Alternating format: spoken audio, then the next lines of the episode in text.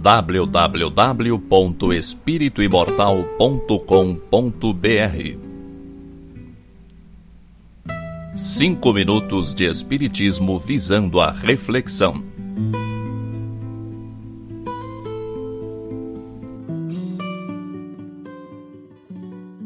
Você se considera uma pessoa vencedora? Como você encara as dificuldades na sua vida? Espero que você não seja do tipo reclamão que se acha injustiçado. O sofrimento é diretamente proporcional às reclamações, ou seja, quanto mais você reclama, mais você sofre. Além disso, ninguém gosta de pessoas que vivem reclamando. Eu sei que você sabe que cada um tem o que merece. Você sabe, não sabe? Cada um colhe o que plantou, mas só saber não adianta, é preciso aceitar. Se você aceita o fato de que tudo o que acontece na sua vida foi provocado por você, então não há motivo para revolta, não há do que reclamar. Algumas pessoas nascem com mais comodidades que as outras. São uma minoria, mas existem. Você provavelmente conhece alguém nessas condições. Alguém que nasce num lar bem estruturado, ganha bons brinquedos e boas roupas na infância, estuda nos melhores colégios, escolhe uma faculdade com a anuência e o apoio dos pais, arranja uma bela noiva ou noivo, se casa e monta um belo e luxuoso consultório ou escritório. Depois de muitas viagens pela Europa e muito convívio com a alta sociedade, vem um ou dois filhos muito rechonchudos e sadios e todos são felizes para sempre. Pessoas assim são privilegiadas? Aos olhos da Terra, sim. Mas se levarmos em consideração o processo reencarnatório, essa é só mais uma experiência na matéria como qualquer outra. Pelas facilidades que essas pessoas encontram em suas vidas, sua responsabilidade é maior. Sem contar que para essas pessoas é mais difícil perceber e reconhecer suas fraquezas e falhas de caráter. São naturalmente menos experimentadas pela vida. A maioria de nós encontra sérias dificuldades desde o começo de nossas vidas. Famílias frágeis, dificuldades econômicas, contato com o trabalho desde cedo, estudo precário, companhias duvidosas, sem falar em doenças, às vezes graves. A lista das dificuldades é imensa.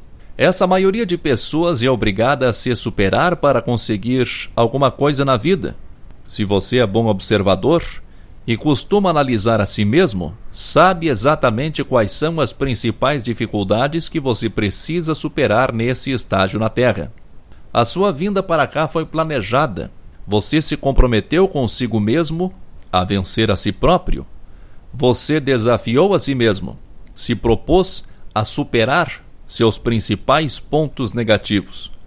Para isso, você teve que se sujeitar a reencarnar em determinadas condições. Você nasceu exatamente na família a que devia pertencer, no lugar e na época mais favoráveis e nos meios e condições mais propícios para realizar o que você veio realizar. Não reclame da vida. Você tem a vida que merece. Você traz em você mesmo todas as condições necessárias para o seu próprio melhoramento. Há milhões de pessoas que gostariam muito de viver a sua vida, de estar no seu lugar.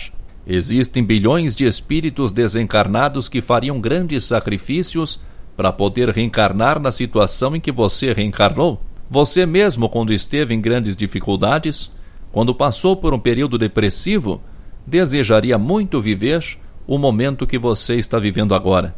Quando não estamos num bom momento, muitas coisas que ouvimos parecem simples consolos. Mas isso, por exemplo, não é consolo, é uma verdade incontestável. É na dificuldade que você busca forças dentro de si mesmo que de outra forma não encontraria. É a superação dos obstáculos que fortalece o seu caráter, que faz de você um vencedor. Ou você acha que para ser vencedor é preciso ser rico e famoso? O maior vencedor é o que vence a si mesmo.